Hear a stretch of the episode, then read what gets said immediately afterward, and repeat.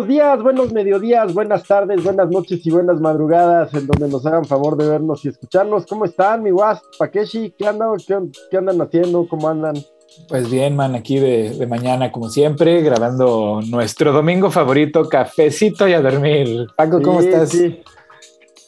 Muy bien, pues con mucha información esta semana, tanto en el tema deportivo, pues algunos, eh, de, algunos asuntos que no hayamos podido comentar en semanas anteriores, que no, no, tuvimos la posibilidad de estar aquí, pero eh, que por supuesto los vamos a comentar. Y bueno, pues con una semana que en el tema de lo, híjole, es que ya no sé si es político, si combinado con revista del corazón, este, pues estuvo muy intensa la semana pública, vamos a decirlo, del país, ¿no? Con, con este pues con este traspié muy desafortunado de parte del presidente López Obrador, que, pues como se dice coloquialmente, le hizo el caldo gordo al que él mismo...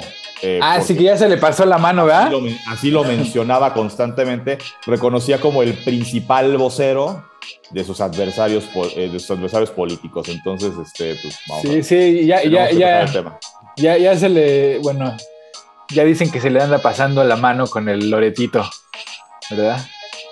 Pues, pues hay que entrarle, pues. pues ¿Qué dijo? ¿Qué dijo? Yo no sé qué dijo. A ver, el, cuéntenme, ¿qué dijo? el aspirante a dictador. ¿Qué dijo el aspirante a dictador? presidente que tenemos. Ajá. Pues ya hay, hay, una, hay una línea entre. Yo recuerdo que hace unos meses dijo que cuidaba la investidura presidencial no recibiendo a los Levarón, no recibiendo a los padres de niños con cáncer. Claro, no la cuida cuando es de ir a besar la mano a la, mamá del Chapo, no la cuida cuando se trata de bajarse a nivel calle con sus opositores. Ahí no hay investidura empresarial, en, presidencial que nunca ha tenido, que nunca ha tenido, es un dictador suelo. Güey, la neta exageras, mira, yo sí estoy de acuerdo que, que no está bien que lo haga, ¿no? Que ya se le pasó la mano, que, que, que ahora sí que no debería ser personal, es business, ¿no? Voy de acuerdo. Pero de ahí a que, a que pues haya sido lo peor casi, que ya lo, lo, taches de dictador. No es lo peor, no, es dictador porque está acabando con las instituciones, porque actúa y gobierna capricho, un capricho además bien básico, bien primitivo como él. Pero es que el país está está bien, o sea, los grandes cambios que tú dices que está haciendo, que estás viendo que se hacen, no se reflejan en el bienestar para nadie. Oye, oye, a ver, a ver, a ver, acordémonos, acordémonos de la teoría política. Consentidos. Sí, sí, acordémonos de la teoría política que dice que las reformas son peligrosas porque los resultados se ven en el largo plazo y las consecuencias se ven en el corto plazo, ¿no? Entonces, eso está por verse. Uno. Bueno. Dos, güey. Dos, espera, espera. El país, en comparación de, los otros países de la región y del mundo ahorita en general, pues lleva un camino estable, la deuda está controlada, este, la pobreza creció, sí, pero por el contexto, ¿no? Siempre, siempre, no, no, siempre no, causas fuera. No, no, no, las causas eran, eran dentro y siguen siendo dentro, pero el contexto, en, en general, pues está un poco mejor. ¿No? O sea, el impuesto para la magna, pues se va a eliminar, güey, pues, va a bajar el precio de los energéticos, lo que va a causar que, pues, ojalá bajen los precios de los alimentos, ¿no? Por lo menos. Este, a comparación, por ejemplo, de Estados Unidos, que ahorita está en cuasi guerra civil, o por lo menos ideológica, que además está intentando desestabilizar la región este, del este de Europa, ¿no? O sea, ahí entre Rusia, China y Estados Unidos, pues están causando, pues, pues, el posible fin del mundo, cabrón. Y México, pues ahí va, güey. Y, pues, es lo que me refiero cuando digo que exageras, man. Estoy cierto que no va ahí porque, a ver, ahora peleándose con su aliado, con Perú, hablando de Perú. ¿Qué dijo de Perú? Que algo habló de que era un embate conservador contra el presidente peruano, que es su aliado y amigo. ¿Pero qué le hicieron al, presidente peruano? A ver, cuéntanos, pues, cuéntanos. Eh, eh, Perú lleva, es un gobierno populista, pues ese sí más de izquierda. El presidente peruano es... Pues, que es indígena, es un presidente indígena. No solo indígena, es un profesor rural, ¿sí? Eh, y, pues un hombre de causas sociales, sin duda un luchador, un activista, pero con nula, nula capacidad política y con menos capacidad administrativa. Lleva cuatro, cuatro gabinetes en mm. lo que lleva de su gobierno. Incluso, eh, bueno, el, presidente López Obrador le ha brindado asistencia técnica, en fin, y, tratando de ayudarlo, no me ayudes, compadre, pues sale a decir que, es un embate conservador, porque él siendo un conservador, pues ataca a los conservadores o los que él cree Bueno, momento, o sea, mira, es que ahí, ahí, digamos, observémoslo desde fuera, ¿no? O sea, desde arriba. México está tratando de recuperar ese liderazgo regional, ¿no? Como mediador regional. El cambio genera caos. ¿Por qué? Pues porque los que vienen no son los que estaban, y entonces no solo les dejaron el chiquero, sino que se los hicieron peor nomás para joderlos y no saben lo que están haciendo. ¿Por qué? Porque no, les falta la experiencia, les falta el callo, les falta la relación con las personas que están del otro lado con las que tienen que trabajar. Y eso lleva tiempo, o sea, la, la 4T, los primeros, el primer año, puta, no mames, o sea, la cagaban y la siguen cagando a cada rato y ya después le corrigen la plan. Y el caos en México fue leve cuando lo de, lo de los guachicoles, ¿no? Que, se, que hubo crisis de distribución de gasolina, ¿no? O sea, evidentemente no sabían lo que estaban haciendo al principio, después le compusieron la plana. Y suponiendo que este señor, el peruano, el presidente peruano, es, es no solamente una persona indígena, sino que además es maestro rural, pues nada tiene que ver con la administración pública, entonces le falta mucho, mucho por aprender. Pero está bien, porque ya nos, o sea, hasta el momento los políticos no nos han funcionado. Ahora vamos a intentar con los que no son. A ver si sí. No, Perú ya lo había intentado. Hizo ya el experimento con Fujimori. Fujimori se vendió así, como el chinito que andaba en su tractor y que no era político, y terminó siendo un monstruo. Pero ¿quién era Fujimori? O sea, no era, no era lo que se vendió. No, no. Bueno, cuando él hizo su campaña y ganó, sí lo era. Igual mm. que Pedro Castillo, a lo mejor igual que hasta el propio presidente. Pero luego, pues el poder corrompe y el poder absoluto corrompe absolutamente. Pues sí. Bueno, entonces el caso es que incluso el presidente, perdóname Paco, eh, el, presidente mandó una delegación, una comitiva en diciembre de 2021 para ayudarle al presidente Castillo a detener la campaña mediática. Ah. Y bueno, pues ya se ve que, como todo lo que hace no fue exitosa y ahora le están narrando. Entonces, por ahí dice el presidente que es un embate, el, martes dice que, que, habla del conservadurismo de Perú y por ahí viene una respuesta de la Cancillería peruana eh, que, le entregó una nota de queja al A huevo, pues sí, sí, sí, claro. Así como se ve. Entonces, el hombre ya está enloquecido, ya no sabe cómo desviar la atención sobre el tema de las casonas de Houston. Ya no sabe, ya. No yo creo que ese tema está muerto, man. no, yo creo que ya lo volvió internacional, ya lo mediatizó al extranjero. tratando. Eh, sí, es que es un tema, digo, lo platicábamos en su momento y, y que yo creo que ahí es una cuestión me queda claro que debe tener asesores eh, el, presidente. Eh, pues no sé si sean torpes o no sé si no los escuche, pero a ver, en este tema, pues es, digo, en aquel entonces, aquel cafecito, pues yo lo mencioné, digo, haciéndole como el abogado del diablo es, a ver, que sepamos, eh, la nuera del presidente, la esposa de José Ramón López, eh, apúntenle bien, este, legisladores del PAN que luego suben a la tribuna este, a pedir investigaciones. López Beltrán, no López Velarde. Ah, huevo. Eh, bueno, eh, pues es una, o sea, es una mujer exitosa que trabaja en una empresa de energéticos desde antes que López Obrador fuera presidente. Entonces, haciendo el abogado del diablo, pues a lo mejor eh, eh, ella es la que provee y, y, y, acá pues se dedica a tener, este, eh, pues, hacer el, el, amo de casa, ¿no? Exacto, como para qué va a querer más, güey. Y es así, no pasa nada. Aquí es, que donde viene la mala asesoría o la mala ejecución de cómo contener esta posible crisis del presidente, si, su hijo tiene 40 años y su hijo no tiene nada que ver con el gobierno, pues tan sencillo como decir, mi hijo tiene 40 años, yo dije el día que tomé posición, porque lo dijo el día que tomé posición, que yo no iba a meter ni a interceder eh, las manos por ninguno de mis familiares, salvo por su hijo, eh, el que es menor de edad. Menor de edad eh, entonces, bueno, pues tan fácil como dejarlo ahí. Pues Pero aquí, a, diferencia de lo que pasó con Pío y que si estaba recibiendo dinero, que si era donativo, o sea, que si era donativo para, la, no sé, campaña o, para qué era el dinero, y del otro hermano que también salió un video de la misma naturaleza, pues que no, pues que los investiguen, y ahí va la investigación y no hemos sabido si si, si sí, si no, simplemente pues ahí está el, el, tema. Aquí no solamente fue, pues investiguen y si sale algo, yo no voy a defender a nadie, este, no, no va a haber impunidad. Eh, no, aquí sí se metió o sea, se ve que sí le dolió. Se metió al tema de defender a su hijo y se metió con Loret de Mola. Eh, ¿Qué pasa el viernes, no? Para poner a la gente en contexto, si es que no han entrado, porque pues, es, ha sido, ha opacado otras noticias eh, que a lo mejor en eso pues sí puede ser de ayuda. El problema es que pues el mismo presidente está metido ahí. Eh, en su momento le dice el presidente a Carlos Loret, haz público cuánto ganas, ¿no? Que yo no sé qué tiene que ver una cosa con la otra, ¿no?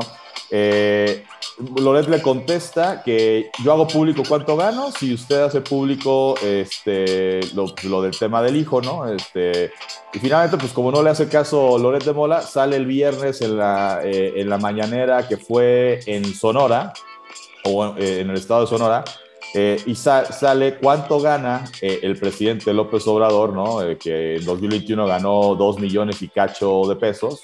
¿Y cuánto gana Loret de Mola? Y pues sale, este, se revela el salario, ¿no? 38 millones, donde viene, eh, además viene el desglose de que 11 son de Televisa, a pesar de que desde 2019 se desvinculó de esa empresa. El tema de W Radio, el tema de Latinus, que sabemos que eh, claramente la agenda de, perdón, de Loret de Mola, pues bueno, los jefes de Latinos, sus jefes en Latinos, los dueños o los inversionistas principales, pues habla de que es, eh, entre otros, Roberto Madrazo, ¿no? Que desde épocas de la candidatura a ser gobernadores de Tabasco, pues hay una rencilla añeja con Andrés Manuel López Obrador. Sí, sí, eh, exactamente. Es que más bien por ahí va el tema. O sea, yo, yo, yo, yo digo que por ahí o sea, el tema ya es personal y eso es lo que está mal. No, eh, claramente es personal, este, y, y, digo, y, no vamos a tapar el sol con un dedo. Se sabe que Lórez de Mola eh, eh, es, un, es un periodista, más que periodista, yo digo que es un, es un presentador de noticias, pero bueno, claro, es, Un, es un periodista que desde hace mucho tiempo, no toda la vida fue así, pues sí, tiene agenda, ¿no? o sea, tiene agenda en cuanto a responder a los intereses, pues sí, seguramente de la gente que le da trabajo que, a ver, si, si por eso es mercenario, pues digo, pues muchos seguramente somos, hemos sido o seremos mercenarios alguna vez en la vida porque si alguien nos da trabajo y, y, por ese trabajo tenemos que cumplir con ciertas normas, ciertas líneas, pues creo que es algo eh, que difícilmente alguien va a estar, como se dice, Pero, pero ¿sabes que Loret de Mola sí es un, es un... O sea, la ética profesional de Loret de Mola es inexistente. ¿Me entiendes? Porque él se presenta como periodista. exactamente. O sea, él es copartícipe de eventos que son para manipular la opinión pública de manera que un sector muy privilegiado salga beneficiado. Es ahí donde ese güey tiene una malicia especial, güey. O sea, sí. Claro. Y no, es, un, es un ente que, que no construye, destruye el, el constructo social pues como sea, ya lo hizo caer, ya lo hizo resbalar. Yo creo que este tema, no tanto, eh, en tanto mantiene vivo el tema en las casas, y, quieras o no, ya, ya eh, Loret de Mola, más allá de la simpatía o antipatía que le tengan chairos y antichairos, pues él, él se asume como periodista, se muestra como periodista, su última actividad es como periodista, y el caso es que ha generado el apoyo de periodistas y organizaciones de periodistas. Pero no por su contenido, man. No, por el no, no, no, no, no, no. No, es un mártir.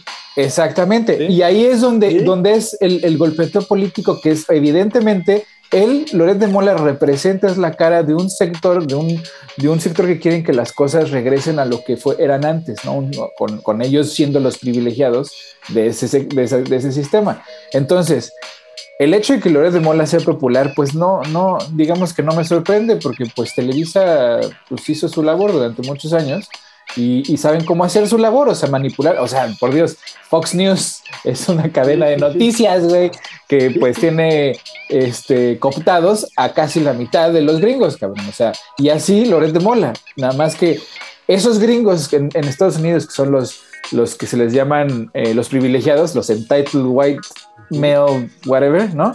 Bueno, esos, esos mismos personajes existen en México, pero en lugar de ser la, la, gente pobre de piso, así, ¿no? O sea, los rednecks, como se le conoce en Estados Unidos, pues es la gente de clase media y media alta que se cree con posibilidades de saltar a la clase alta, ¿no? Que, que, que, se comporta de esa manera. O sea, es el privilegio. Lo que están defendiendo estas estos movimientos y estas representaciones de estos movimientos es el regreso de mis privilegios porque si no me siento oprimido, ¿no? Entonces, por encima de los demás... Ciertamente yo sí quiero los privilegios de José Ramón.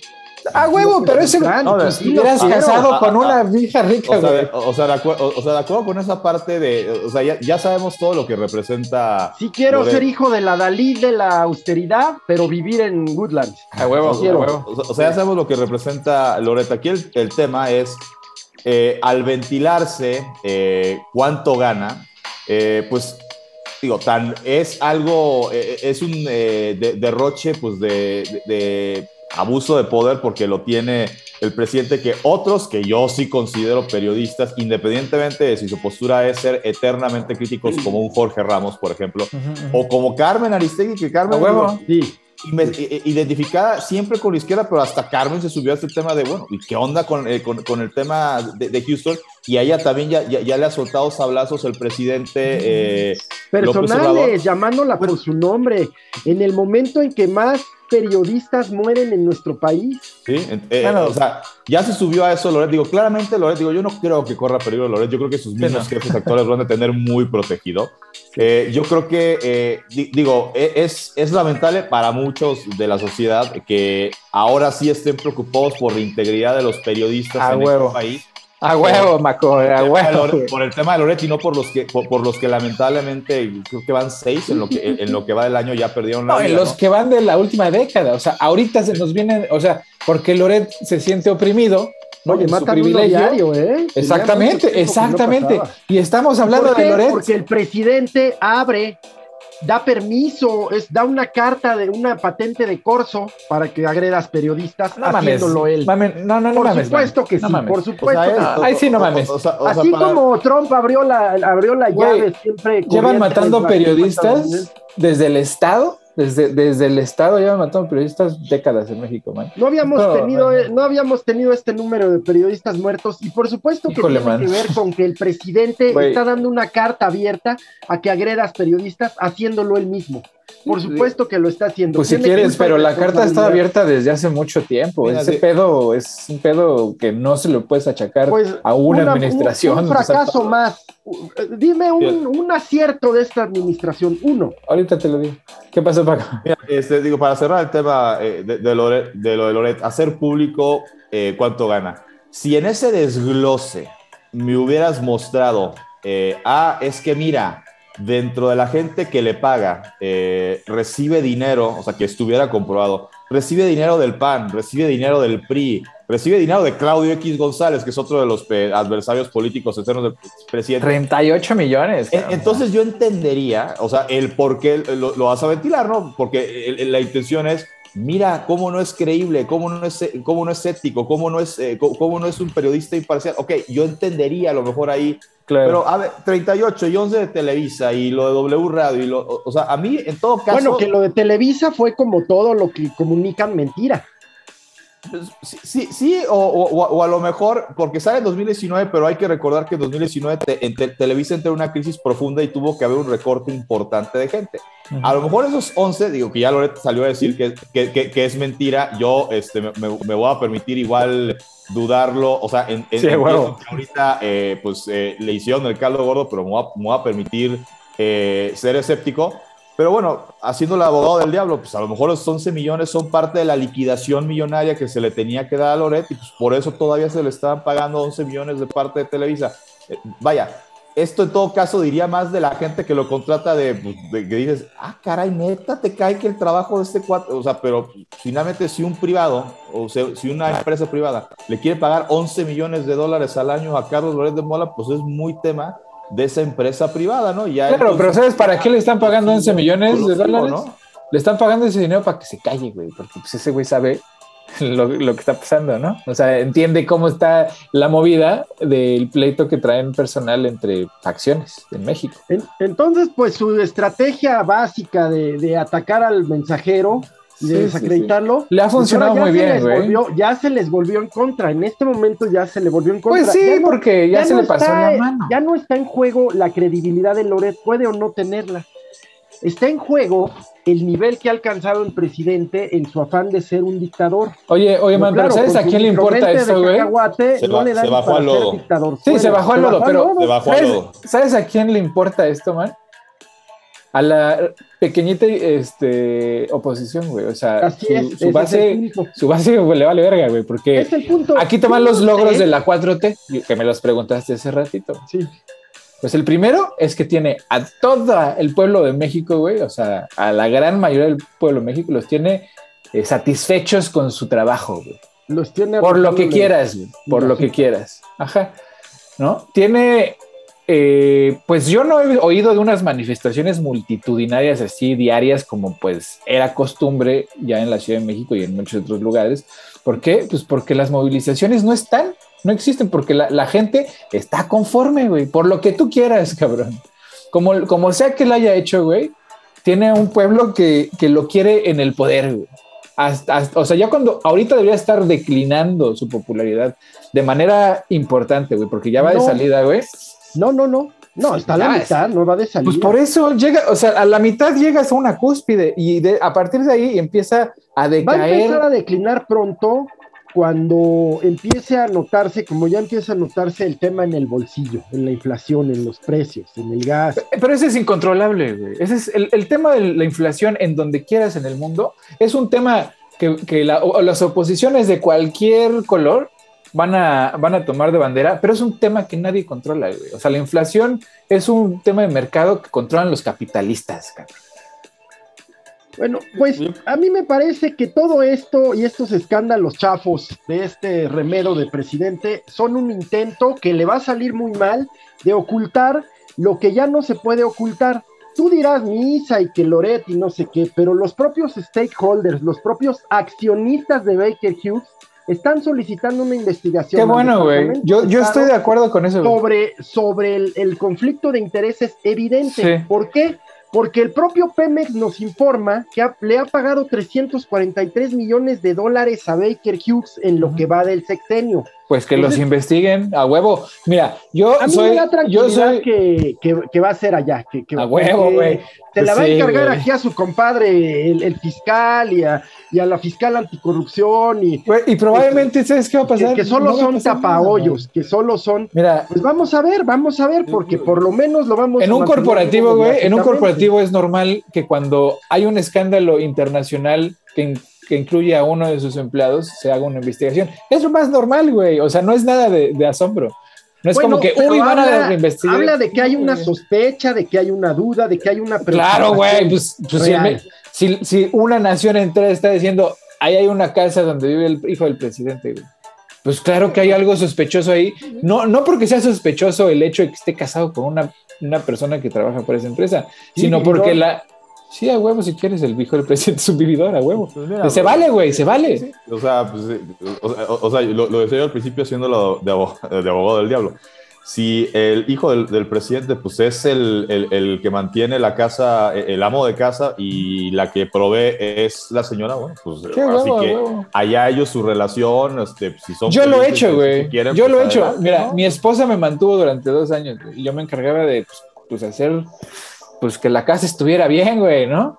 O sea, yo pues me quedé sin chamba y luego pues me dio hueva y pues ya no, yo no busqué chamba durante dos años, me dedicaba yo a pues, hacer la comida, a ver que todo estuviera este, bien hecho, bien limpio, a pagar las cuentas, bla, bla, bla, y se vale, güey, pues no tiene nada, güey. Claro, el problema hubiera estado en que tú fueras el hijo del presidente y a la empresa de donde ¿Pero por qué, tu esposa hubiera recibido más de 350 millones de Ay, pues entonces me vas a limitar con quién me puedo casar, cabrón. O sea, ahora Sí, ciertamente, no, no casar, no casar. Pues, oye. Beneficiarte. Pero ¿por qué? Si mi esposa está ganando un chingo de la... Y beneficiarte de tu relación con el gobierno, el Estado contratante. Bueno, eso, está por comprobarse. Sí, a huevo. 389 millones de dólares a esa empresa que le rentó la casita de la alberca de 23 metros al vividor ese. Pues no, a la esposa, güey. Ahora, si, si, se hace que, que, yo celebro además que la investigación venga eh, precisamente allá, porque, a ver, de los casos que han surgido de que agarran a García Luna allá, eh, da más peso, digo, porque tristemente la historia nos ha hecho así. Cuando de repente te agarran a un funcionario, exfuncionario del gobierno que sea, aquí en México, pues es muy fácil pensar que es venganza política, es para hacer algún tipo de ruido y justificarse, legitimarse, etc, etc. Pero si lo hacen allá, pues es que, pues, por supuesto, tiene que haber cola para que lo agarren las autoridades de los Estados Unidos. Exactamente, exactamente. La investigación, si la investigación de este tema de, Baker Hughes va a ser eh, en Estados Unidos, pues eh, digo, no sé si lo estén haciendo más por, a ver, se está haciendo mucho ruido, nosotros no queremos estar, enlodados con nada, vamos a hacer una investigación. Ahora, aquí el tema es, si se hace la investigación que se va a hacer allá y sale pues que no hay delito que perseguir, ni tráfico de influencias, pues ni nada que achacársele al hijo del presidente por su estilo de vida. Y ya encontrará Loret otro. Que también haciendo el abogado del diablo, sí, el papá puede ser de, es que hay que ser austeros, es que, pero pues digo, todos, eh, todos somos hijos de, de, algún padre, eh, de padre o madre, y pues seguramente si hay un decálogo de normas que nuestros papás o nuestras mamás quisieran que siguiéramos al pie de la letra para ser felices, pues seguramente vamos a encontrar uno, dos, tres o más que pues la verdad yo, jefe, jefa, yo no me voy permiso, por ahí sí. no quiero, no, no, no, no me late. Entonces, pues digo, tampoco sería pecado que el papá sea ah, es que hay que ser austeros y el hijo pues viva feliz este eh, eh, sí no es como mira mira no no no no absoluta. Oye entonces el Buda era totalmente se llama engaño se llama fraude. man man. Entonces el Buda Siddhartha era totalmente incongruente porque su padre lo educó conozco y lo la historia del Buda ah pues ahí está para ser un rico exactamente pero al contrario de la historia de este antibuda pues porque la panza la tiene no al contrario de esta historia de antibuda, el Buda se transformó para mejorar, para ayudar. Pues este antibuda, este antibuda se, se, transforma inversamente, como todo lo que hace esa familia. Pero el, pero el rey es el rey, güey. Involuciona, involuciona. Involuciona, entonces, no mames, En vez de ayudar, corrompe. Oye, es el antibuda. Mira, es una buena acepción. el tu jefe, tu jefe era priista, tu jefe era priista, güey. Sí, mucho orgullo. Y tú te hiciste panista, cabrón. Así es. ¿Cómo vas a ir con esa incongruencia? No mames, cabrón. ¿Cómo vives con esa incongruencia, güey? Incongruencia. Él dijo muy claramente que era un gobierno austero, un gobierno honesto, ¿no? Pues sí, pues su hijo no, es en el, no está en el gobierno, man no, no, le han dado 380 millones de dólares por... Oh, de, dónde vienen, ¿De dónde viene ese dinero? ¿Viene del bolsillo de doña Beatriz? Pues ya lo veremos, ya lo veremos. Hispánica? Ya lo veremos. digo, el tema del hijo ya lo vamos a ver con esta investigación. Exactamente. Y si el resultado es que efectivamente hay un tráfico de influencias, eh, pues será, lamentable por los que eh, en su momento creímos en este gobierno, eh, pero pues si tienen que caer, pues tienen que pues caer. que caigan a huevo, güey. Si sale que pues no hay delito que perseguir, pues bueno, sí. Pero mira, no van a pedir perdón, ¿eh? No, creo que pidan perdón. No creo que Loret, eh, como sí lo tuvo que hacer porque no le queda de otra y porque se vio presionado por otros eh, sectores del periodismo eh, y por sociedad también, de pedir perdón por el tema del montaje cuando lo del caso de Florence Cassés. Exactamente. Yo no creo que aquí vaya a pedir una disculpa. Yo tampoco. es que saliera que lo del hijo. Pues, Pero mientras. No es, ¿no? Y sabes, mientras. A mí me parece bien curioso que mientras eh, eh, hablamos del tema del hijo del presidente, pues agarran a, gente de la administración de Calderón a diestra y siniestra, ¿no? no solo a, Palomino. Pues acaban de agarrar la semana pasada a otro. Y el Calderón casualmente, pues ya se fue que le ofrecieron chamba en Europa, güey. Sí, que tiene, que, porque ni para eso son buenos. Lo puedo agarran ahí uno lo cada la cara, ¿eh? Porque tiene que ver con la Fórmula 1. Sí, sí, sí. Pero además, o sea, esta gente estaba haciendo o sea, crimen organizado desde el Estado, desde, las, desde la cúpula del Estado, desde la cúspide del Estado. Y estamos hablando, y eso, o sea, esos escándalos, güey, esos escándalos sí son así de, oye, qué pedo, no mames, está, es una historia de terror, güey, que esté un, pueblo gobernando por una ranfla de gángsters al estilo este, Al Capone, güey, así, al mero, mero estilo Al Capone, así era la administración calderonista y panista en general, o sea, muy, muy a la, muy a la Chicago Boys, cabrón, ¿no? muy universitarios, pero de diciendo Chicago Boys. Y siempre, estamos hablando. Y siempre el argumento es que los de antes y los de antes. No, man, es lo que, no se hace ahora y lo que no funciona ahora, que es todo. Oye, man, todo. No funciona nada. La comparación es necesaria siempre, porque si no repites los errores, ¿eh? Pues es que este no los está repitiendo, los está. No, ¿ves cómo exageras? Ya, yo no voy a entrar los está recreando, pero vaya, a dimensiones ya. No hay un solo, no le, no le sale bien una, una no le sale bien, ni aquí ni en el extranjero. ¿Sabes por qué sí? Porque la gente está con él, man. Es que eso es lo que importa es que el hecho de que la gente esté con él oh, no hace que esté actuando bien. ¿Y eso qué, güey? ¿Eso qué, güey? pues mira, los reces del hoy son los matarifes del mañana y va a entregar cuentas. A ver. Sí, de, acuerdo. Digo, yo más que entrar en un tema de. Yo, yo creo que hay cosas que se han hecho bien, que se, han tratado de corregir con respecto a lo que se había hecho antes. Pero eh, entiendo también, y, yo soy de parte de esas personas que sí he llegado un poco como al, al cansancio y al hartazgo de, a ver, Sí, yo entiendo y, creo que puesto, no, sé si esta analogía ya la había dicho en, este espacio, pero es a, ti te heredan una casa que te la dejan eh, así al borde del derrumbe, eh, que los focos no prenden, que los escalones están ya muy inestables y demás, y tú llegas y obviamente lo primero que haces es, bueno, me están dejando esta casa así con este, no, hay luz, hay fugas de agua, los escalones están cayendo, la madera está toda podrida, etc tema que, pasa mucho con este gobierno es, digo, ya sabemos que cuando recibió el país, eh, que si el tema del crimen organizado, que si quieres empezó con la guerra de Felipe Calderón, y que si el tema de corrupción, y que si el tema eh, índice de desempleo este, y muchos otros índices que, que, podemos encontrarle al tema del país, el problema del huachicol, etcétera. Aquí el tema es que yo ya cuando estamos entrando, eh, pues ya estamos en el cuarto año de esta administración, a ver, sí, yo entiendo que tú agarraste un país que los que estuvieron antes hicieron muchas cosas mal y por eso hoy estás aquí. El tema es que para mí también ya es, ya llevas más de la mitad de tu gobierno, o sea, yo ya esperaría que no sea, ah, es que el de antes, y es que, no, a ver, tú, ¿qué, qué, has puesto en marcha para que esto mejore?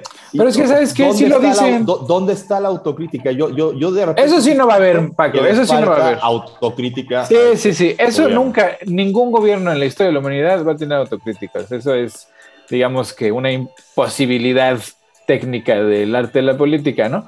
Pero los beneficios es que sí los sacan a colación, o sea, el, chiste es estar conectado a esa red. ¿Qué beneficios hay? ¿Qué, beneficios tenemos? Man, pues es que sí se están construyendo. Tarjetitas de, ayuda, no hay construcción de infraestructura, no hay mejora de infraestructura. Sí hay, man, servicios públicos, no los que tú quisieras. Simplemente no funcionan. Eso sí no funcionan y eso es lo que yo he dicho que la oposición se ha negado a hacer, que es presionar al Estado, a la administración actual con, con, temas de seguridad y eso no lo han, no lo han hecho porque Esta es una mala están envueltos de torpeza y corrupción.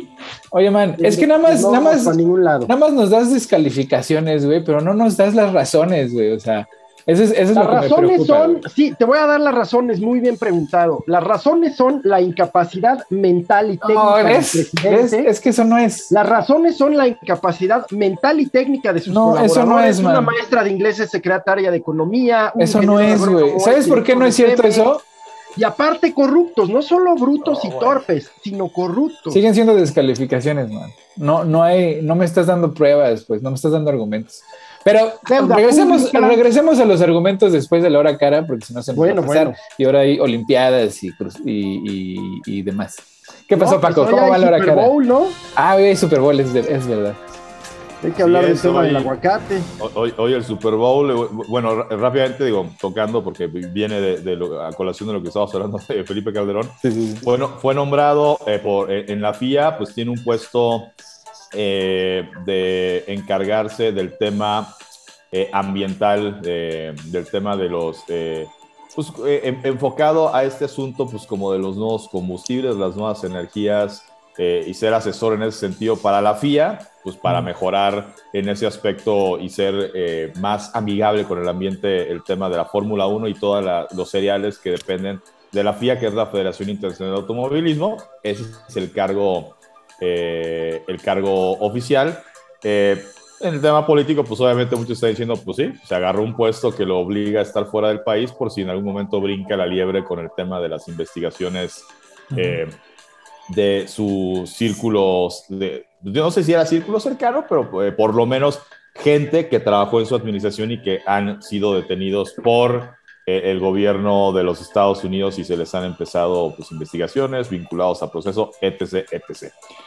Ya hablando de temas eh, más amigables, sí, hoy es el Super Bowl, el Super Bowl 56, la sede es Los Ángeles, por segundo año consecutivo, un equipo de casa llega al Super Bowl para jugarlo en su propio estadio. Se trata del equipo de los Ángeles Rams, los Carneros de Los Ángeles, que van a enfrentarse a los Cincinnati Bengals, Bengalíes de Cincinnati. Eh, el equipo de los Rams, eh, que su único título de Super Bowl lo ganó jugando en la ciudad de St. Louis, eh, recordando que los Rams nacieron en Los Ángeles, jugaron muchos años en el Memorial Coliseum, ese estadio que fue sede de dos Juegos Olímpicos, si no me equivoco, los de Los Ángeles en 1932, me parece, y los de Los Ángeles 1984, ahí donde Raúl González ganó medalla de oro en caminata. Eh, y bueno, el equipo de los Rams, pues obviamente parte como favorito contra los Bengals, que han sido la, cenicienta de estos playoffs eh, ganaron su ronda de comodín como debía ser. Luego, a partir de las semifinales de, conferencia o juegos divisionales, como se le llama en, la NFL, van a Tennessee contra los Titans, equipo que quedó sembrado número uno de la conferencia americana, y los eliminan. Luego, en la final del juego de campeonato de la conferencia americana, van contra los Chiefs de Kansas City de eh, Patrick Mahomes, para muchos considerado el mejor mariscal de campo de la actualidad y ya con el retiro de Tom Brady, pues el que es llamado a ser el heredero de ese puesto y bueno, pues eliminan a los Chiefs en tiempo extra en su propia casa. Ahora, pues van a casa de los Rams, ¿no? Uno diría super favorito Rams, sí. Los Bengals pues ya demostraron no una sino dos veces que pues, no, tienen, no tienen nada que perder y sí todo que ganar. Bengals que nunca ha sido campeón de un Super Bowl, ya lo jugó alguna vez, lo perdió si no me equivoco contra San Francisco y bueno, pues hay mucha ilusión, mucho entusiasmo en el estado de Ohio porque el equipo de los Bengals ganan el Super Bowl. Eh, con los Rams, pues es eh, una situación eh, un poco sui generis. Como este equipo se fue muchos años a San Luis, regresa a Los Ángeles, que Los Ángeles es de estas ciudades grandes, de estas ciudades importantes de Estados Unidos que prácticamente en todos los deportes profesionales, digamos, elite, siempre ha tenido por lo menos una franquicia, ¿no? y de repente en americano se quedó muchos años sin equipo de NFL, ¿no? E, en el fútbol soccer, el conjunto del Galaxy y en su momento Chivas USA, que luego renace, pero ya como Los Ángeles FC. Eh, el caso de el, de el básquetbol estaba el equipo de los Lakers y el equipo de los Clippers también. En el caso del béisbol de las grandes ligas, los Dodgers y el equipo de los Angels que juegan en Anaheim, pero pues es parte de la zona metropolitana de Los Ángeles y entonces se, llaman, se hacen llamar los, los Angels de Los Ángeles. Eh, y en hockey, el equipo de Los Ángeles Kings y también hay equipo en Anaheim que son los Mighty Dogs, pero esos sí se llaman de, así mismo, Mighty Dogs de Anaheim, ¿no? Mm. Regresa el fútbol americano con dos equipos, ¿no? Los Rams y los Chargers, que estaban en San Diego, regresan a, Los Ángeles, que curiosamente digo regresan porque también los Chargers nacieron en Los Ángeles. Y bueno, pues ya está el equipo de los Rams eh, en el Super Bowl, en este estadio nuevo, el SoFi, un estadio espectacular. Digo sui generis el ambiente porque generalmente como que la gente de casa estaría muy metida apoyando a su equipo y aquí se nota que sí, obviamente la gente de Los Ángeles pues quiere y está con los Rams, pero yo creo que muchos son aficionados que pues, le voy a los Lakers o le voy a los Dodgers y vivo en Los Ángeles y, pues sí, pues como soy de Los Ángeles pues apoyo el equipo de los Rams porque es el equipo de casa, pero no se siente todavía ese, ese tengo los colores del equipo tatuados, ¿no? Entonces, eso pudiera ser algo que, pese en favor de Cincinnati, porque va a haber mucha gente de Cincinnati que va a hacer el viaje a Los Ángeles.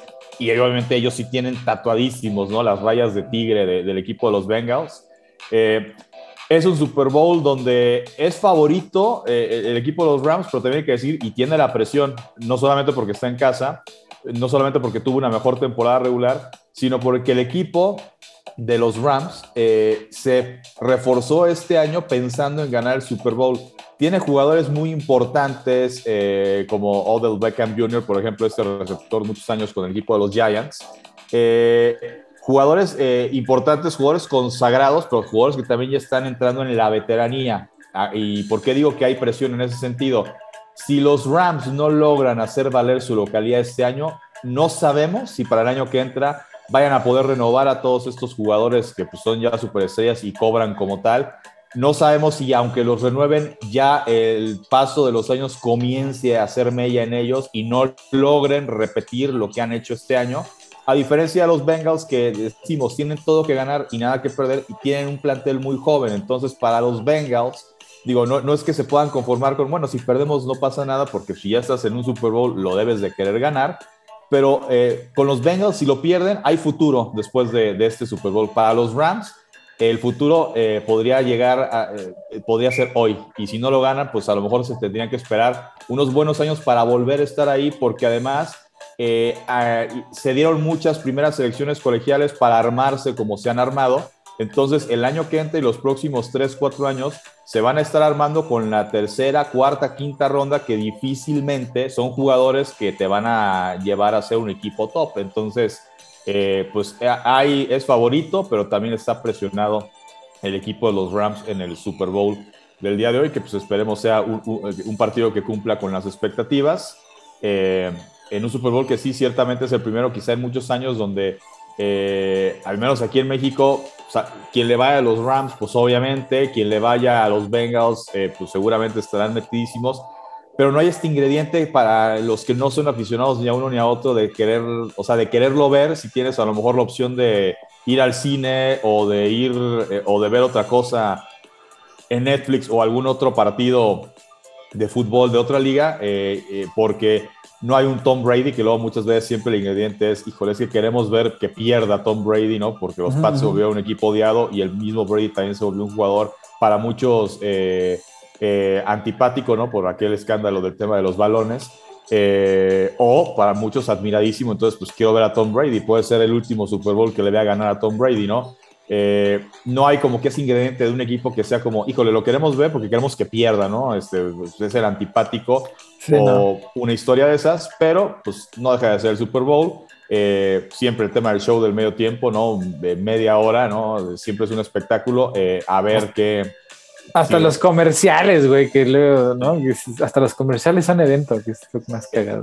Es el día del año en que se más, o el fin de semana del año en el que más aguacate se consume en los Estados Unidos. Y mira que hay un pedo con el aguacate ya ahorita. sí, sí, sí.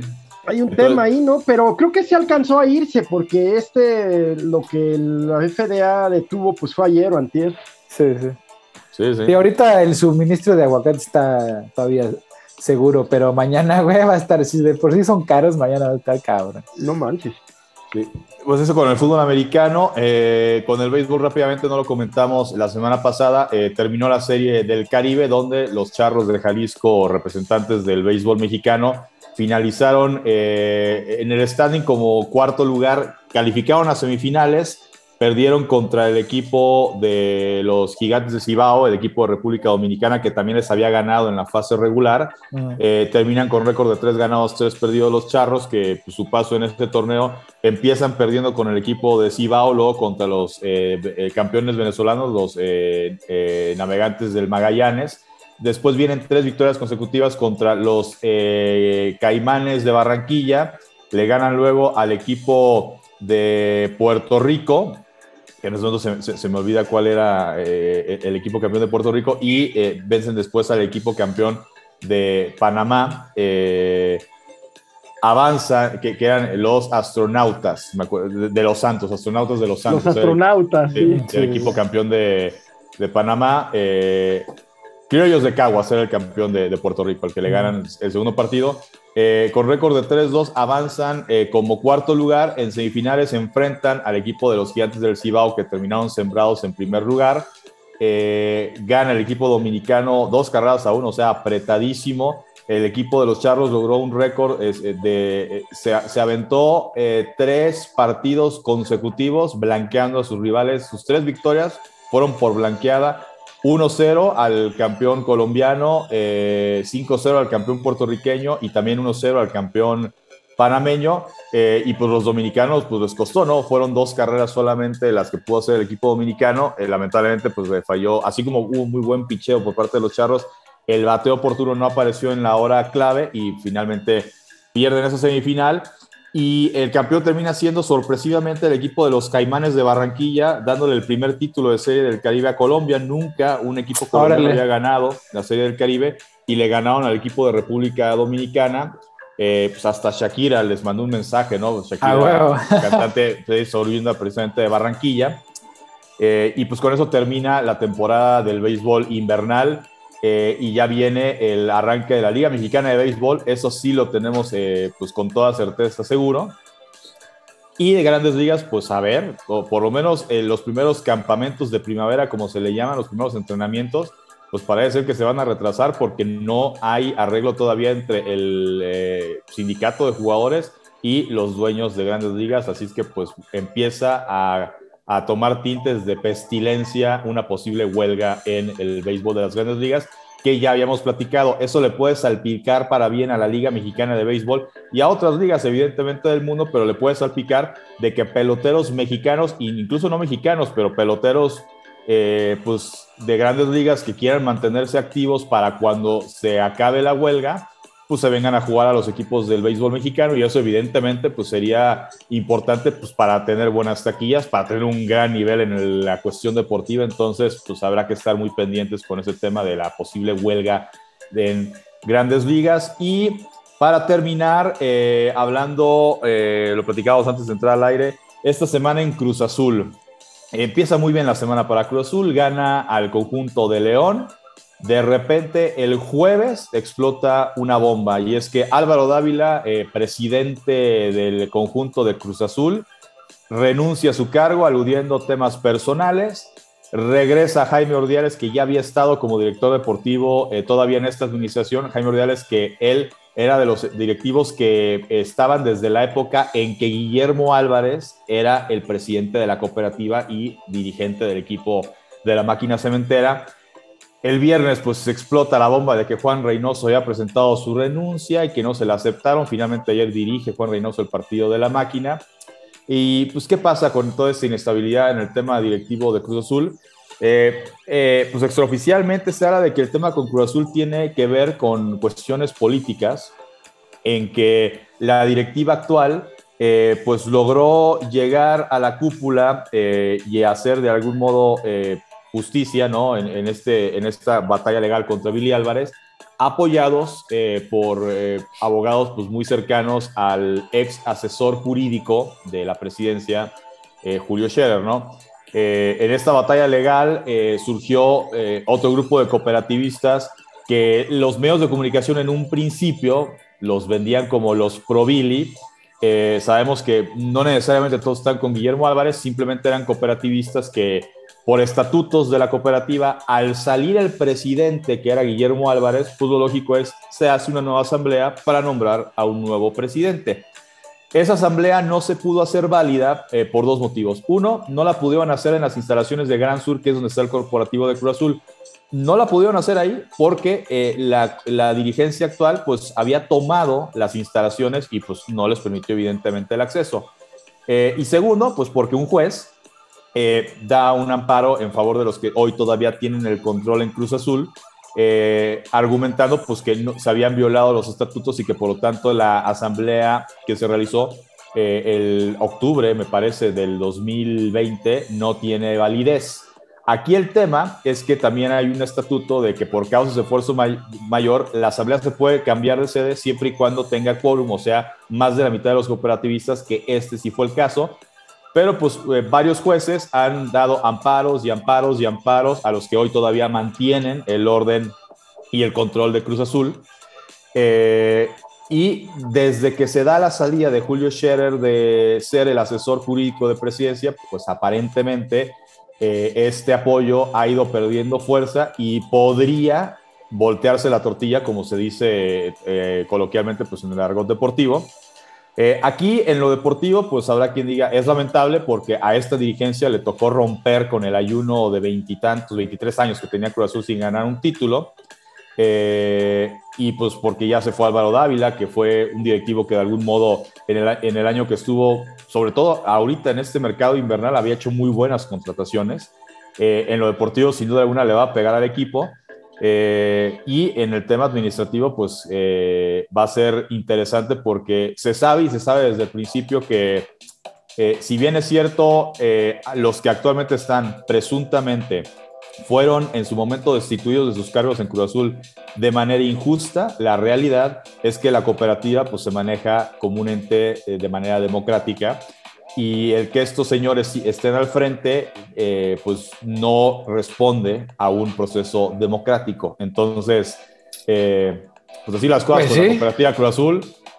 una pena para los aficionados de Cruz Azul. Ojalá, porque aparte ayer el equipo pierde pues que no le vaya a pegar mucho en lo deportivo al equipo de la máquina que tiene un muy buen plantel eh, y ojalá que pues no vaya a derivar en que finalmente Juan Reynoso sí se vaya de la dirección técnica del equipo de Cruz Azul eh, y pues simplemente pues que las cosas se arreglen como se tengan que arreglar.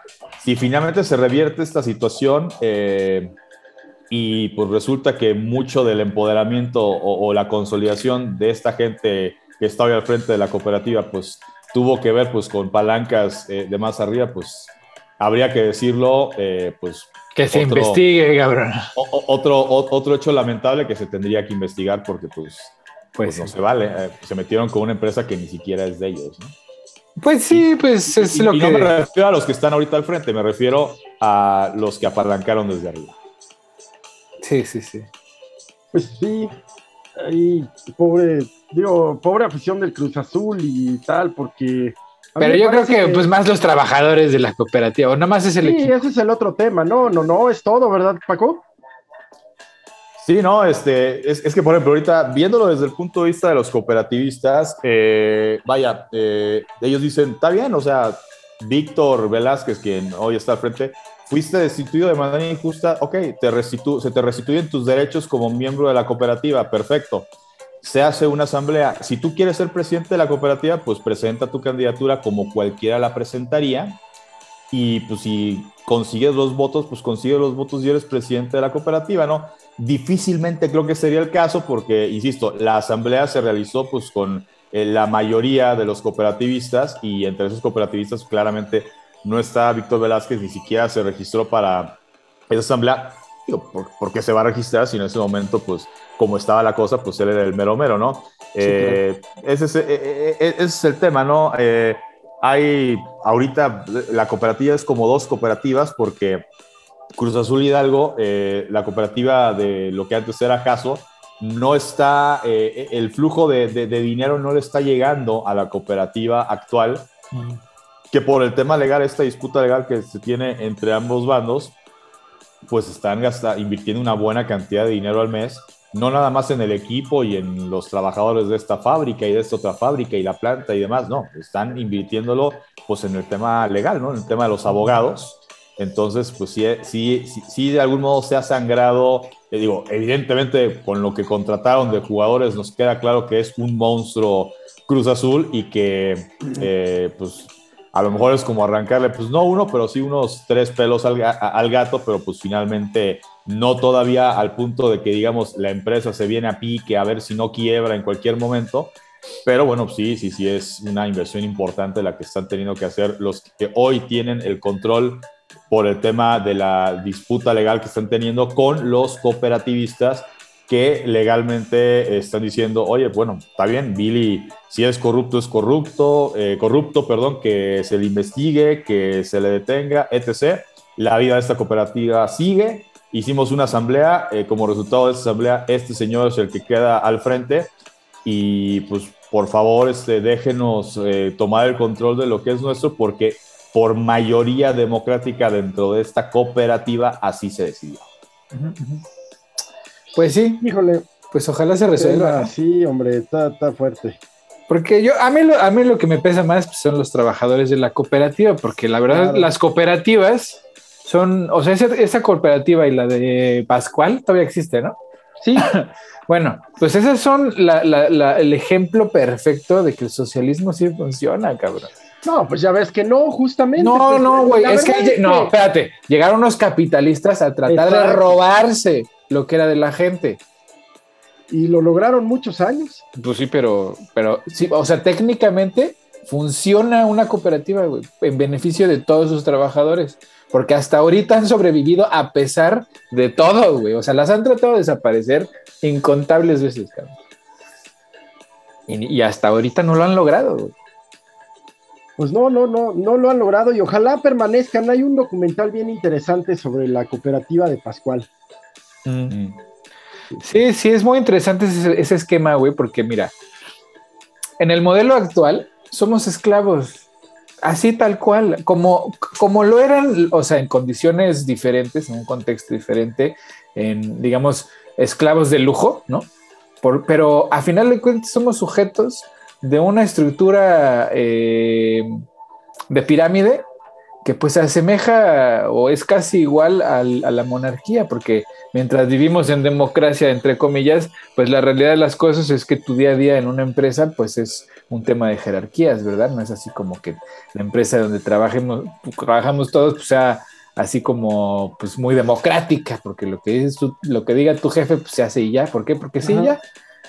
Eh, entonces, a, final, o sea, a final de cuentas, estamos en un periodo en el que estamos, nos estamos dando cuenta de nuestra esclavitud, porque los recursos que nos dan para, para, para laborar, ¿no? para hacer nuestro ejercicio diario, son, no son los suficientes, son subsuficientes, ¿no? o sea, están, están en la rayita. Lo que, lo, que, lo que genera pues una dependencia evidente, porque yo o una persona con un trabajo normal, pues no se puede dar el lujo de ir a buscar un trabajo mejor porque no tiene tiempo. ¿Y por qué? Porque no puede perder el que tiene, porque apenas le alcanza para sobrevivir. Ah, y a, pesar de que estamos viviendo en una época que es la época más productiva de la historia de la humanidad, ¿no? O sea, es la, la generación más tecnificada, mejor educada de toda la historia de la humanidad.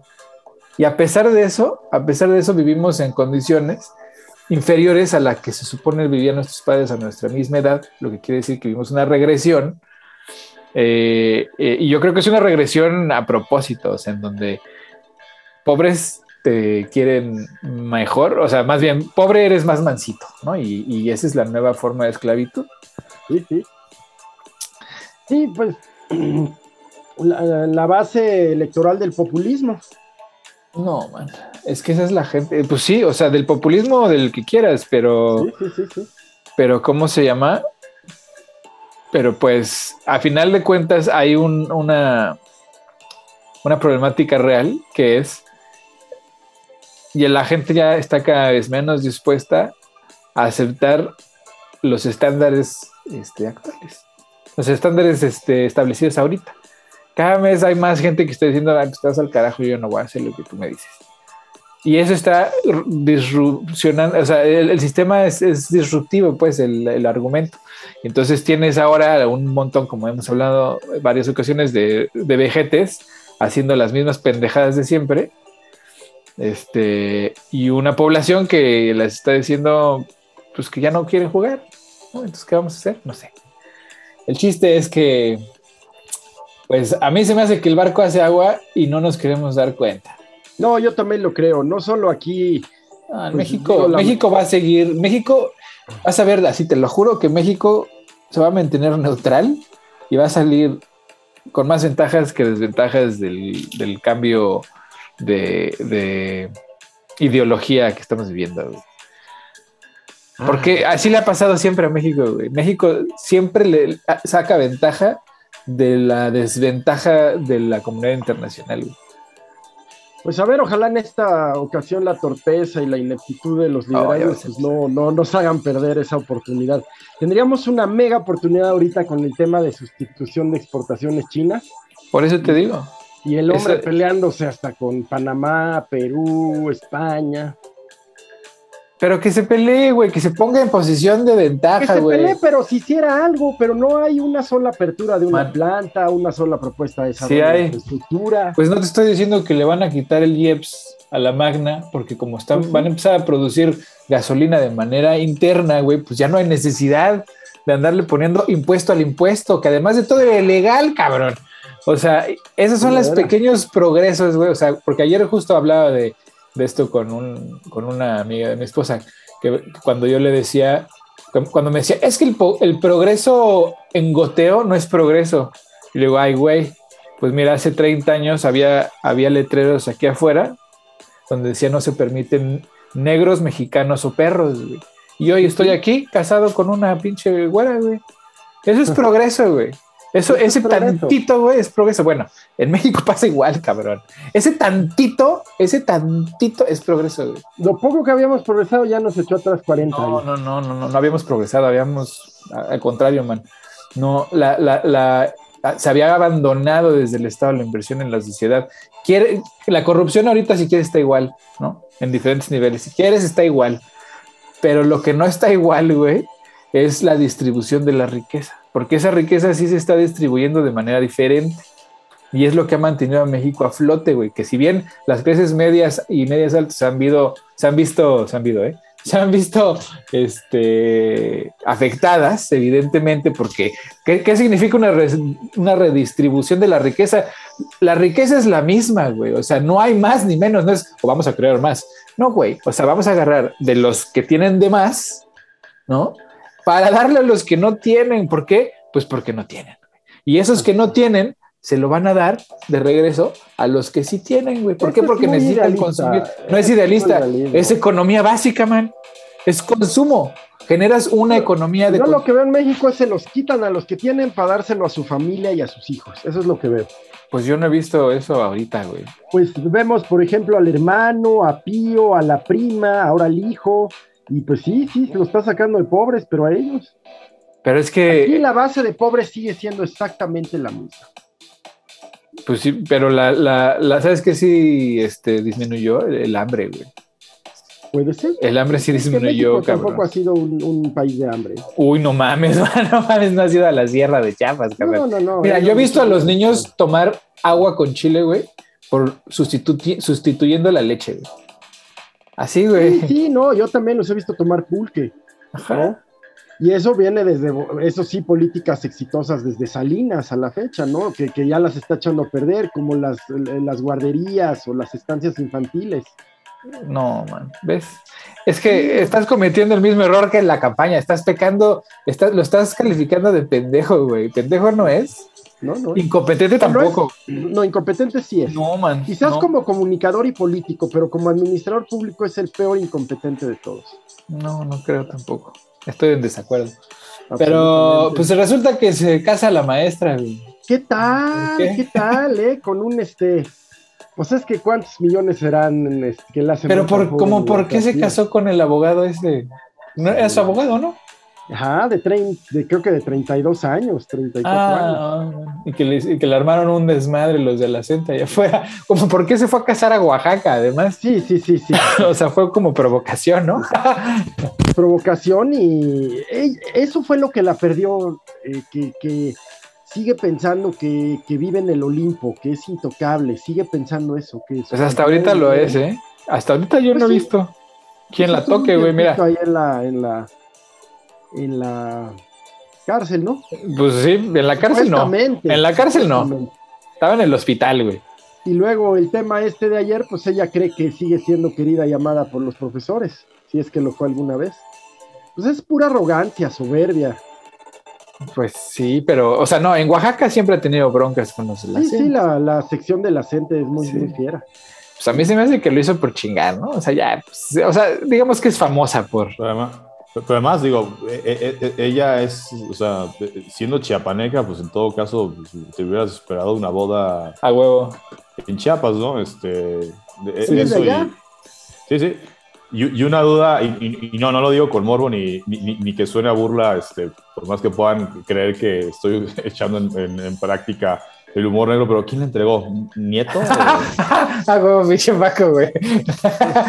no, no, no. O sea, pues, ¿Quién sabe, güey? ¿Quién le entregó? No sé, güey. Cuando te casas esa edad, pues yo imagino, pues, o sea, si tu hijo, tu nieto te entrega, ¿no? Pues yo creo, pues yo creo, güey, ¿no? Porque O Satanás, güey. Con esta mujer nunca se sabe, güey.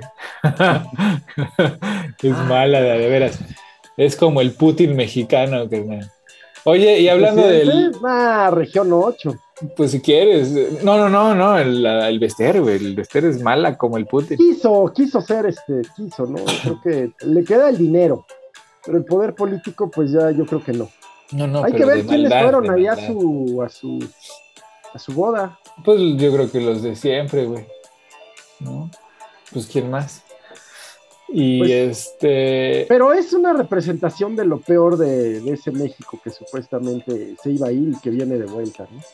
No, no, no, no, no. No, mira, a mí lo que me parece que, o yo espero que pase, es que así como han estado persiguiendo a, gente de las administraciones pasadas, las, administraciones futuras, pues ojalá se les haga costumbre y sigan persiguiendo a gente de administraciones pasadas. ¿Para qué? Pues para que se les vaya quitando lo mañoso poquito a poco, güey. ¿No? O sea, mientras los mantengas a pinche ¿cómo se llama? Chicotito, aunque, aunque no vayan a dar al bote, aunque los traigas perseguidos. Güey. Con eso, con eso, para que lo piensen dos veces. Porque el, el, problema siempre ha sido que pues no habría, no, como por qué me lo iba a pensar yo dos veces agarrar de más, sin pues, consecuencias nunca hubo ninguna, ninguna, no, o sea, ni siquiera una pinche investigacióncita, güey. ¿no? Entonces está bien que se acostumbren a perseguir a sus pinches este, antecesores, está bien. Pues ojalá y nos estrenemos con este. Híjole, man, yo creo que se te va a hacer no se te va a hacer, cabrón. Es que neta, güey, no me haces caso, güey, pero yo desde que, desde que era candidato a la presidencia decía, güey, no le están agarrando el pedo, güey. O sea, a ese güey hay que agarrar, para, para destruirlo, primero hay que entenderlo, güey, y no lo están entendiendo, lo, están, lo siguen viendo desde la cúpula del privilegio mexicano. Yo creo que lo entiendo bastante bien, lo entiendo bastante bien, pues es un populista ignorante. Es que sigues usando la palabra populista, pues la, palabra populista no significa nada. Pues por lo pronto, dentro de ese a lo mejor aburrimiento de, de que pues, en los sexenios anteriores, desde que eh, comenzó él con sus aspiraciones a ser presidente cuando era jefe de gobierno de la Ciudad de México, pues eh, López Obrador era el, era el principal opositor en su momento de Vicente Fox, y luego de Felipe Calderón, y luego de Enrique Peña Nieto. Y desde que eres presidente, no hay un López Obrador para López Obrador, y pues ahorita, con lo que acaba de hacer este, pues esta semana, acaba de convertir en un periodista eh, pues en su principal detractor, ¿no? Digo, no, no, no, digo, no digo que Loret se vaya a quererla, digo, bueno, ya, no, no me sorprendería, güey. En este país ya no me sorprendería nada. No creo que lo de Loret vaya a ir por ahí. Claro. Pero, este, pues sí, ya, ya tiene como quien enfrascarse bien y bonito todos los días. Este. A huevo, y le dieron, le dieron un target. Es que eso es lo que no han entendido. Le siguen dando porque mira, al pueblo, estos pinches pleitos de, de, gatita, güey, les encanta, güey. A todos nos encanta el pinche chisme, güey. O sea, y siguen cayendo en los mismos pinches juegos, güey. Se quejan, ¿no? De que, ay, el, el presidente y los periodistas, pero le siguen haciendo el juego, güey. O sea, al final de cuentas, están jugando con el presidente el mismo juego, le están peloteando con él entonces son parte de, la pantomima, porque al final de cuentas la política que vemos en la televisión y en los periódicos y en las redes sociales es una pinche pantomima, güey, ¿no? Lo que pasa detrás, bueno, eso ya es otra historia y queda en los archivos, en los secretos y las memorias de los que estuvieron ahí. No más, güey. Todo lo demás es una pinche pantomima. Entonces, ¿qué es lo que se está jugando ahorita? Bueno, Loreto Mola representa, es la cara de lo que era el status quo, que sigue siendo el status quo, pero se siente eh, oprimido y se siente vejado, Por el nuevo status quo, que ahorita está tomando la posesión del control de las cosas. O sea, no, cambia, no cambias eh, de un sistema de un día para otro, o sea, toma una década, dos a veces, o sea, o sea, ¿cuánto se tardó la revolución en consolidarse? como un, como un gobierno, eran facciones que se peleaban, se, mataban unos a otros. ¿Cuántos presidentes no, se, no asesinaron desde, desde dentro del mismo sistema antes de consolidarse como un, un Estado? O sea, es normal, los movimientos son dinámicos. O sea, hay gente que, que le está haciendo daño al movimiento y hay gente que está trabajando por el movimiento. Sí, sí, como todos, dinámico.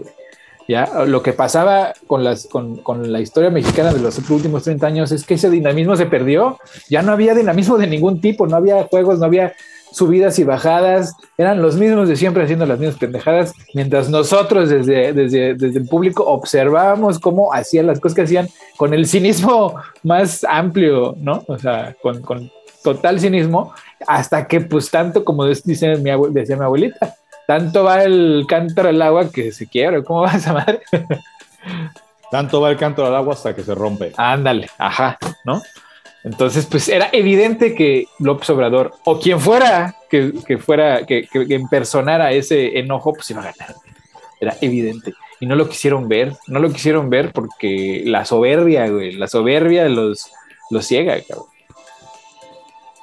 Pues igual que ahora, ¿no? Eh, este hombre también cree que, va a ser impune respecto de estar ofendiendo otras naciones. Eh, lo malo, te digo, que digas de Loret y que, que no sé qué, sí, pero ya lo hizo un mártir, le hizo el mejor favor que le podía hacer. Pero es que los dos, güey, los dos se benefician. es, su, principal, su principal, vamos a ver si no se convierte en su dolor de cabeza.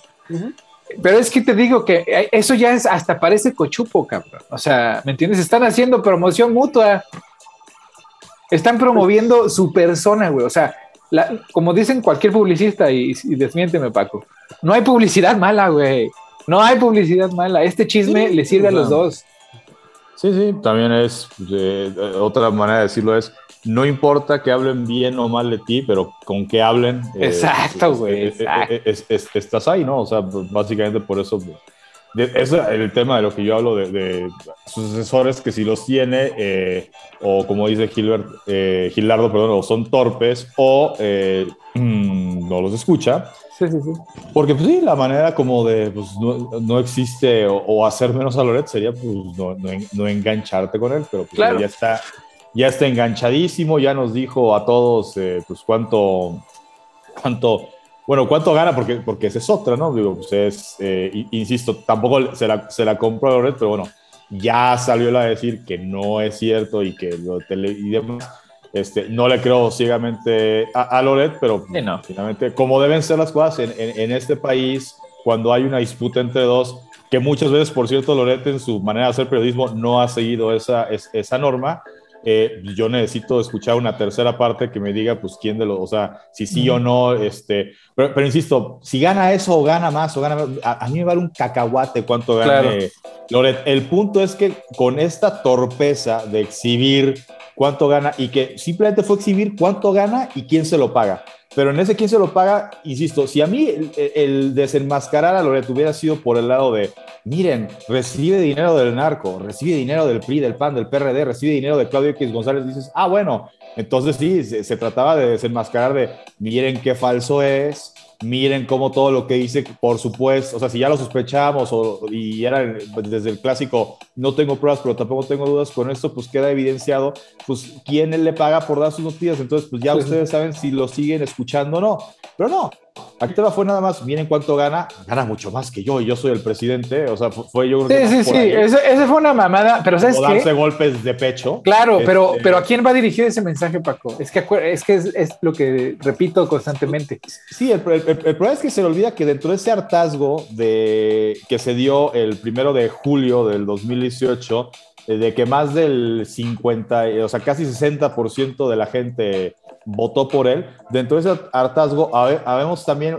un sector que no, es que nos identifiquemos ahora con sus detractores, no, pero pues que sí, es, o sea, que digamos que nos estamos haciendo para atrás porque es como de fuego aquí, fuego acá y pues, o sea, tampoco es como que estés totalmente de acuerdo con lo que, claro, con claro. Lo, con lo que hace él, ¿no? No, y, eso es lo saludable, eso es lo saludable. se me hizo torpe, a, a mí se me hizo torpe hacerle el caldo gordo a Loret porque, y, no por Loret, pero insisto, ya que voces como Jorge Ramos, digo, para empezar uno se forja su propio criterio, ¿no? Pero además de ese criterio ves que otros periodistas que son críticos, pero son críticos siempre, porque Jorge Ramos era, es castroso cuando va y cuestiona en la mañana a López Obrador, pero así fue con Peña, así fue con Calderón cuando los llegó a entrevistar, o simplemente cuando daba una noticia allá en Univisión, Carmen Aristegui, que identificada, pues digo, coloquialmente, vulgarmente, pues este, así como para Loret este, está el hashtag o el apodo este de parte de sus detractores de Lord Montajes, pues Aristegui es Chairistegui, ¿no? Para los que no la tragan, ¿no?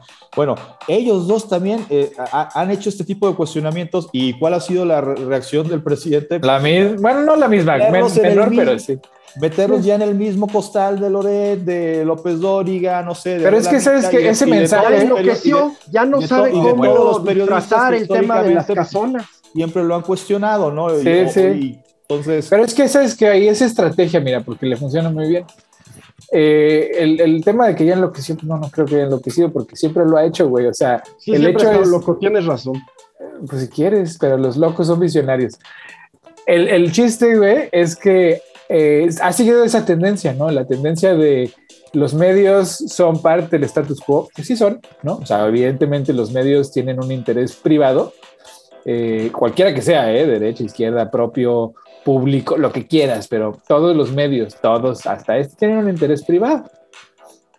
Este, en eso tienes razón. Ahora, que se sienta atacado por todos y todo el tiempo, bueno, eso ya es pues, su paranoia, ¿no? Porque pues durante mucho tiempo pues sí fue así. Eh, entonces ahora pues entre que es paranoia y que le funciona muy bien con su público, ¿no? Porque pues este público al que él le habla, que no eres tú, ni eres tú Paco, pues es un público que no ve a Loret de Mola, ni tampoco a Aristegui, ni tampoco, o sea, güey, o sea, esta gente lo ve a él, ¿no? O sea, noticias, ¿cuáles? ¿Cuáles, güey? ¿Cuáles noticias? Lo ven a él y ya, güey después ven la tele y se acabó. ¿Me entiendes? Que es la mayoría del país. Sí, el tema, o sea, el tema, digo, y, entiendo, y Donald Trump también lo hizo durante su presidencia y se está viendo una tendencia que yo creo que se pierde. Digo, quien no te traga, no te va a tragar, no, no votó por ti, no te va a tragar durante tu administración, digo, eso me queda claro. Este, quien te sigue con devoción, pues te va a seguir con devoción, así hagas lo que hagas pero luego está, eh, porque no todo es blanco y negro, están las medias citas de los que votaron porque se les cayó la venda de los ojos. Pero a eso se, a se, los se hartaron de los anteriores, le dieron el beneficio acá, pero así como se lo dieron hoy, se lo pueden quitar mañana. Pero a eso se los convence, ¿sabes cuándo, Paco? En las elecciones. Porque ese tipo de, personas como nosotros ponemos atención una vez que empiezan las campañas y escogemos no el mejor candidato, sino el menos peor, porque es lo único que puedes hacer. Yo, yo, yo, no sé si ahora con la revocación de mandato, digo, no creo que, va, no creo que vaya a ganar el que salga, no, no creo. Yo, yo sí creo que muchos que a lo mejor eh, no están con él y que pensaban, no, yo no voy, a, no voy a prestar para esa payasada, no voy a votar. Yo creo que ahora sí, sí van a ir. Ojalá que sí vayan. seguramente para votar por el no, pero seguramente sí van a ir porque, pues, insisto, esto pues sí fue un tema que, ojo, coquetea, digo no, no, no, es, digo, no es más fuerte que lo que ha pasado con los seis periodistas que ya perdieron la vida este año, ¿no? Eh, es más mediático, sí, pero pues finalmente eh, sirvió para que periodistas, porque yo te aseguro que Carmen Aristegui y Loret de Mola no se han de llevar bien entre ellos, no que se caigan mal, pero yo creo que no han de haber una relación cercana entre ellos, pero ya para que Aristegui salga a decir, ojo con esto, Jorge Ramos, ojo con, o sea, los que sí son, eh, o yo sí los considero al menos periodistas, pues claramente es, que sí, pues estoy, porque pues acá eh, presidente de izquierda y, pues este representa lo que representa, bla, bla, bla. Pero pues el día de mañana pues también me la, puedo, me la puedo aventar a mí. Y además a Carmen ya le ha soltado sablados en la mañanera por hacer su trabajo eh, a una periodista. Sí, claro. Pues, aunque, aunque la verdad, mira, los periodistas, los periodistas de hoy en el mundo, en el mundo, tienen que acostumbrarse a ese diálogo, porque el diálogo ahora es directo, ni modo, güey, o sea... Y también los gobernantes. Sí, sí, a huevo, Los gobernantes tienen que entender que no es lo mismo hacerlo desde la esfera privada, porque un ataque contra un periodista prácticamente le está abriendo la puerta que lo mate. Sí, y si, y, si el periodista dice calumnias y tienes, como se dice coloquialmente, los pelos de la burra en la mano para desenmascarar que, que son calumnias, ni siquiera lo tienes que hacer en la mañanera porque ahí incluso los expertos en ley te van a decir, estás violando el debido proceso, ¿no? Claro, pues, claro. Pues, pues, simplemente pues levantas una denuncia este, pues, por calumnia, por este afecto a la imagen pública, daños a la moral, etc, etc. Este, o sea, cuando sea el caso, ¿no? Aquí el tema pues es que todo es todo es mediático como cuando era jefe de gobierno con sus mañaneras. Y es, que esa es la nueva forma, mira. marca la agenda, sí, sí, marca la agenda. Lo de este viernes a mí se me hizo bochornoso, o sea, eh, existe, digo, mi sí, fuera de lugar, fuera de lugar. Le faltó a la investidura presidencial, o sea, se, bajó al lodazal. Sí, sí, se equivocó, güey, pues ni, pedo, güey. Pero ya para cerrar, antes de que se acabe el tiempo, porque ya nos, ya nos estamos pasando. Bien, bien, bien. El, hecho es que las cosas están cambiando aquí en México y en Europa, en todos lados, el, y nos vamos a tener que acostumbrar a que el diálogo ahora es diferente. Y, y, los periodistas que, que, pues la verdad, pues tienen una labor importante, pero, pero también sabemos, pues no pueden ser objetivos porque la objetividad, pues no existe, literalmente no existe ese, ese concepto en la realidad. Este, pues eh, en la nueva realidad, pues estamos en, esta confrontación continua del diálogo, del, perdón, del diálogo contra el discurso, ¿no? En donde el periodista va a tratar de sacar la información más jugosa, que no siempre es la más importante, y los gobiernos van a tener que desmentirse o desdecirse o pues, defenderse, ¿no? Y ese es el juego. Tú me atacas, yo me defiendo y los dos nos, nos hacemos como que nos hacemos las víctimas. Y siempre ha sido así, de modo, güey, o sea. Pero bueno, las recomendaciones para ya cerrar el cafecito de hoy. ¿Cómo va? Bueno, pues eh, rápidamente los invito. Esta semana va a haber doble frente a frente. Eh, primero, el día de mañana, bueno, el lunes 14 de febrero, eh, que además se conmemora el Día del Amor y la Amistad, Día de San Valentín, Día de los Enamorados, o como usted le quiera decir. Vamos a estar con Rubén López, un empresario amante del deporte que va a estar la próxima semana emprendiendo el primero de dos retos en nuestro país, que se va a consistir en 60 horas pedaleando en una bicicleta, o bicicleta de las que se pueden usar para ruta, pero este, que va a estar fija, o sea, como si fuera, o sea, no es una bicicleta de spinning, pero la bicicleta va a estar fijada. 60 eh, horas eh, con una buena causa que es pues para combatir el hambre en el mundo, va a ser para recaudar comida eh, por todos los las horas que va a estar él pedaleando en Decatlón de Polanco y luego, 10 eh, días después, esto empieza el 17, va a ser del 17 al 19 de febrero.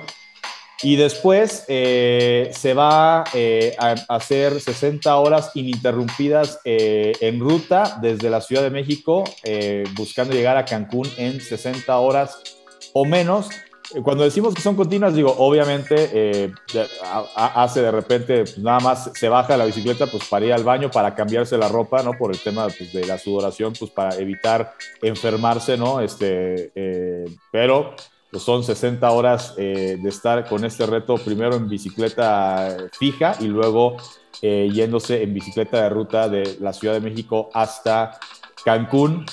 Vamos a estar platicando con él el día de mañana en un frente a frente y el miércoles 16 vamos a estar hablando del abierto mexicano de tenis que ya viene, que va a estrenar nuevo estadio en el paradisíaco puerto de Acapulco. Eh, tenemos ya confirmada a Pia Ramos, comentarista de Claro Sports, eh, especialista en tenis.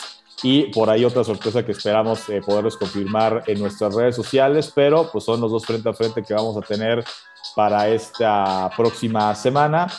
Y eh, pues en el tema de series o películas, si pueden ir a ver, que además eh, no lo digo yo, ya la academia eh, le lanzó cuatro nominaciones al Oscar. Vayan a ver Nightmare Alley o El Callejón de las Almas Perdidas, la nueva película de Guillermo del Toro, director mexicano, que ya ganó el Oscar por Shape of Water, Forma del Agua, que en esta ocasión pues tiene... ¿Qué te pareció? ¿Qué te pareció? Bradley Cooper. Eh, para la gente que no, eh, que, no lo ha visto, o sea, eh, tiene obviamente todo el sello de Guillermo del Toro, pero es, o sea, se atrevió a hacer algo diferente. Exactamente, sí, sí, sí, no, no es lo que se esperan, o sea, no es, digamos, no es del toro del toro, ¿no? O sea, no es ese, esa fantasía mágica. Es como más serio, ¿no? o sea, sí hay monstruosidad en la película, pero no de la manera que convencionalmente nos ha presentado Guillermo del Toro. Y es una historia mucho más convencional porque es un libro que además ya hubo una película, eh, o sea, ya hubo la primera versión de, de, esta. Este, entonces, pues yo creo que, o sea, se ve, es como Barry Lyndon de, de, de Kubrick. Digo, no, no los estoy comparando para nada, ¿no?